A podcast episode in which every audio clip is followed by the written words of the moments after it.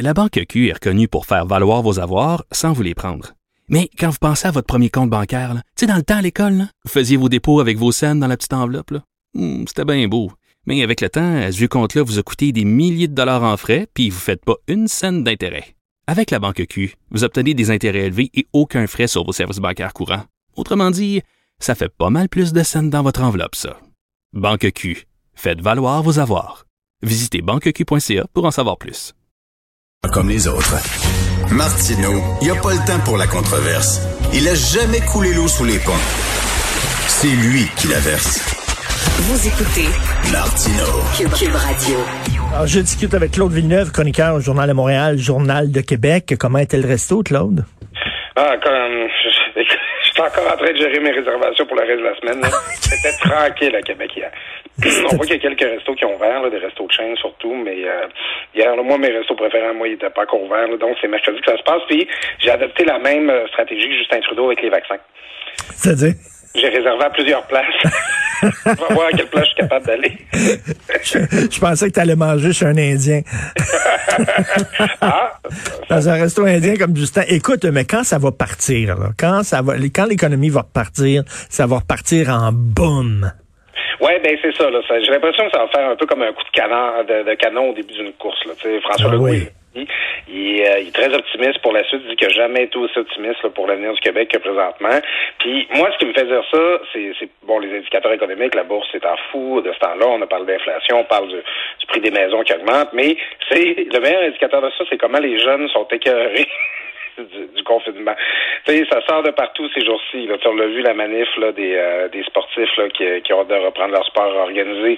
On voit aussi, il y a un sondage ce matin là, qui dit là, que c'est les 18-34 là, qui sont plus euh, frappés par la dépression puis ont plus de problèmes sentimentaux par rapport à la pandémie. Moi, j'ai l'impression que quand tout va rouvrir, là, les gens vont tellement avoir le goût de vivre, les gens vont tellement avoir le goût d'en profiter, de se dépasser, de rattraper tout le temps qu'ils ont perdu dans la dernière année, que euh, c'est ça, ça va faire comme un grand coup de canon, puis on peut s'attendre à des années super stimulantes. Ben c'est ça, c'est vraiment là, on- il y a de quoi être optimiste parce que tous les euh, tous les analystes économiques là disent que ça va ça va la reprise, ça prendra pas beaucoup de temps là et que les gens qui ont perdu leur job, euh, leur job vont la retrouver, soit leur ancien job, soit un job ailleurs. Euh, on va on, ça va reprendre fort. Mais parce que avant la pandémie, l'économie allait bien. Tu sais, ne serait-ce qu'au Québec, là, on avait les meilleures années là, de, de- d'équilibre budgétaire là, qu'on avait connu depuis à peu près l'ère du Plessis. Euh, tu sais, à l'échelle euh, nord-américaine, euh, écoute, c'était le plein emploi. Euh, tu sais, on avait plein de raisons d'être, encouragé. Ça n'avait pas été de cette pandémie-là. Tu sais, c'est pas une, une, une récession, une dépression qui a été causée par le fait que l'économie était fatiguée puis qu'elle allait pas bien. C'est qu'on a comme volontairement ralenti l'économie pour ralentir le virus en même temps. C'est une, une dépression provoquée qu'on a eue en quelque sorte. Alors là, tout d'un coup, là, on va repartir avec les mêmes bonnes bases qu'on avait avant, avec en plus là, le couteau entre les dents puis le feu dans les yeux là, de, de gens qui ont été là, prisonniers pendant un an.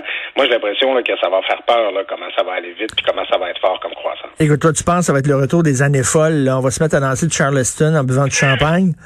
Oui, puis on va construire des beaux édifices art déco là, en métal Oui. là, avant que les que les, les environnementalistes, les woke viennent nous arrêter parce que c'est ça.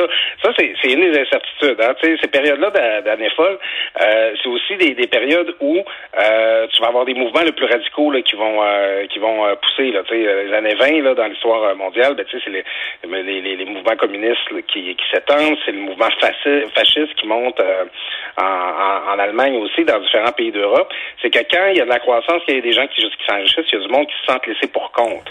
Alors, est-ce que on peut s'attendre dans cinq ans où toi et moi on va parler, là, ben, voyons, ça va bien, les gens sont de bonne humeur. Qu'est-ce qu'ils ont, là, tous ces jeunes-là, à protester, là, puis à, à se mettre des uniformes, là, parce qu'ils trouvent qu'on fait trop la fête?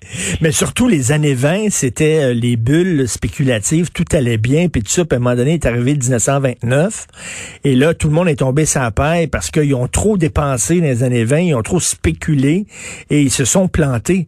Euh, J'espère que, tu sais, après la la- l'euphorie des premières années euh, post-pandémie, qu'on on vivra pas ça, là, une autre crise économique. Là.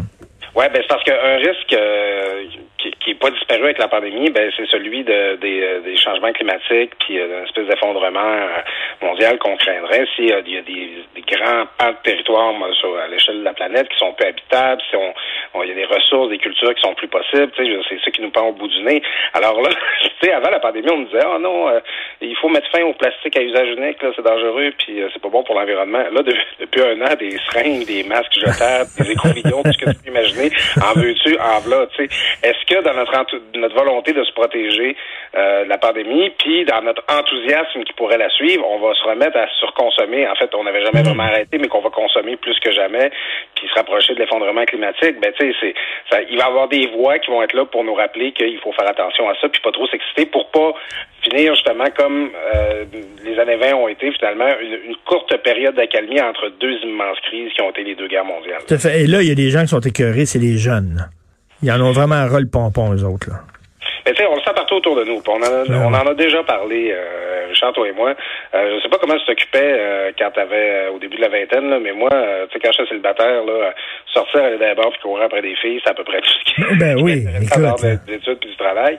Alors, tu sais, les jeunes ont peut-être d'autres priorités aujourd'hui, mais tu sais, pas parce que tu es sur le gram puis que tu as ton TikTok que t'as pas envie d'être avec des vrais humains de fois de temps en temps puis de rencontrer des gens. Tu sais, les, les, les jeunes aujourd'hui, ils souffrent de ce de socialisation-là, ils ont envie de sortir danser puis frencher eux autres aussi. Là, oui, il est, il est temps maudit. Qu'est-ce que tu penses des parents qui veulent, euh, ben, qui sont furieux que leurs enfants d'âge primaire, 7-8 ans, doivent porter le masque toute la journée? Je peux y comprendre aussi. C'est pas eux autres, le groupe à risque, là, les jeunes. Oui, c'est clair. Moi, je me rappelle, dans, mon village, euh, quand j'étais enfant, il y avait, les parents avaient fait la grève de l'école parce qu'ils voulaient fusionner notre commission scolaire, dont le, siège était dans notre village, ça créait des jobs avec une plus grosse commission scolaire à Alma. Fait que les, tous les parents du village ont tiré leurs enfants de l'école pour protester.